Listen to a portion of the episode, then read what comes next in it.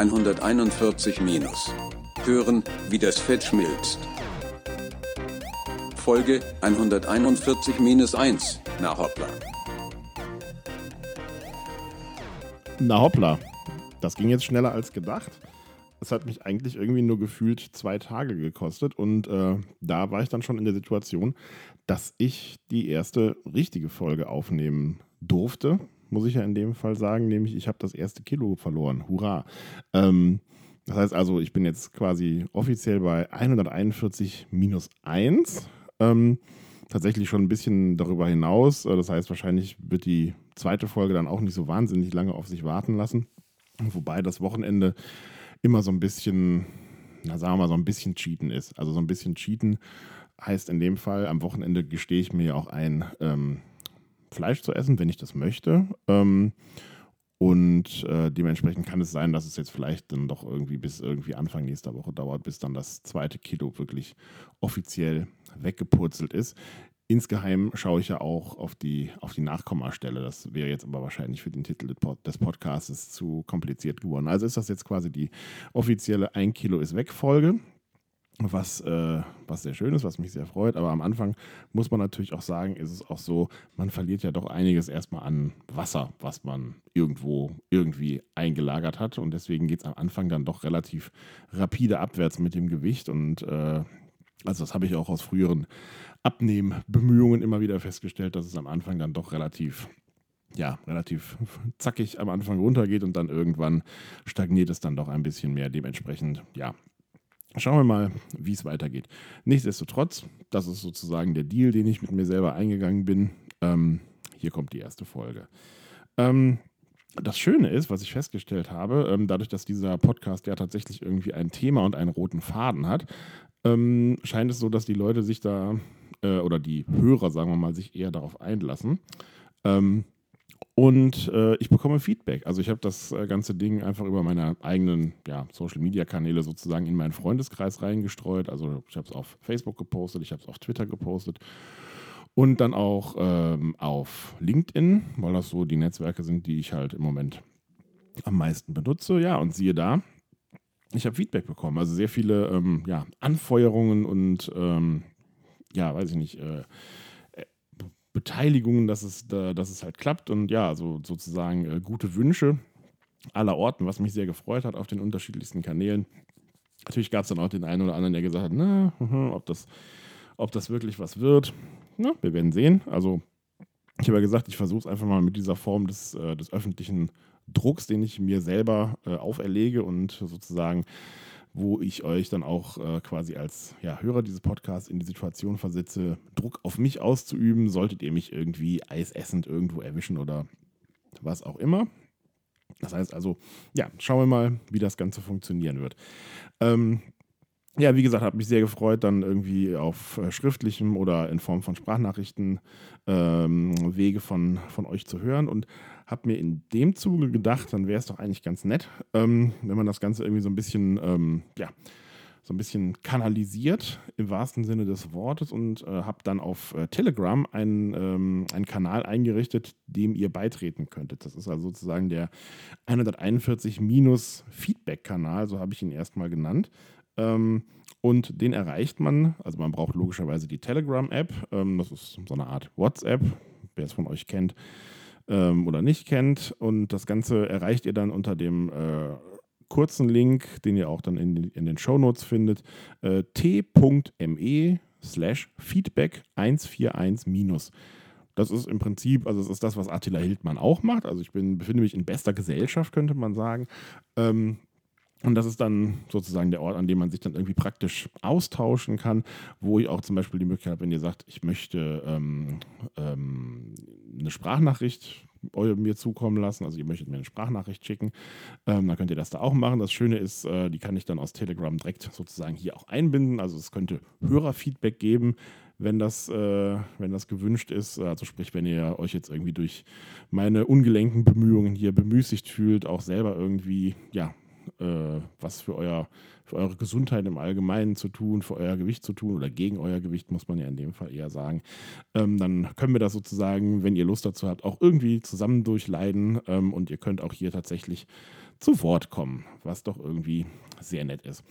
Ähm, ja, ansonsten ähm, habe ich die mehr oder weniger fast erste Woche hinter mich gebracht. Ich habe das Ganze ja so ein bisschen am Dienstag angefangen. Also am Dienstag, als ich ins Büro gefahren bin, bin ich auf die Idee gekommen, man, man muss doch eigentlich irgendwie was tun. Ich erreiche halt immer so diesen Punkt äh, in meinem Leben oder vor allem in meinem Gewicht, wo ich sage, okay, so geht es nicht weiter.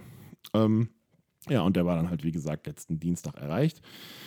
Und dann habe ich auch direkt ja, losgelegt und habe mir gedacht, okay, man muss jetzt auch irgendwie sozusagen seine Koch- und Essgewohnheiten umstellen. Ähm, das Ganze geht ja auch einher mit dem, äh, mit dem Bestreben, irgendwie sich pflanzenlastiger zu ernähren, äh, also sprich das Fleisch zu reduzieren oder generell na, tierische Produkte will ich nicht sagen, aber das Fleisch zu reduzieren, Fleisch- und Wurstwaren.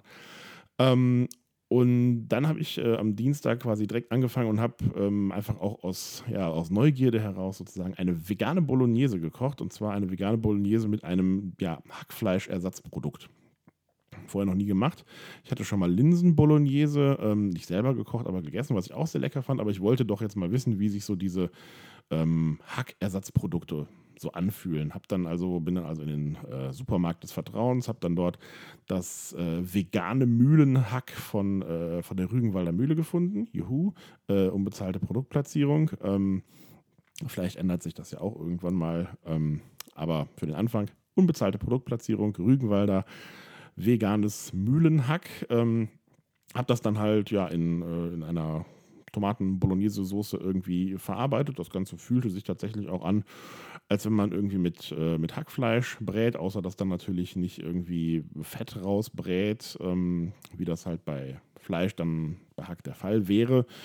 Also muss man da irgendwie so ein bisschen anders mit, ähm, ja, mit dem hinzugefügten Fett operieren. Aber das Endergebnis war echt total okay. Also es hat, naja gut, vor allem tomatig geschmeckt ähm, und dann halt auch ähm, ja irgendwie nach diesem Hackersatz, der aber echt lecker war, kann man nicht anders sagen, ähm, der auch irgendwie ein, ein, schönes Mundgefühl hatte, wenn man das, äh, wenn man das so bezeichnen möchte. Also es war quasi für den für den oder diejenige, die sagt, okay, ich brauche irgendwie noch dieses Gefühl von, von Fleisch äh, im Mund, ist das auf jeden Fall eine coole Sache.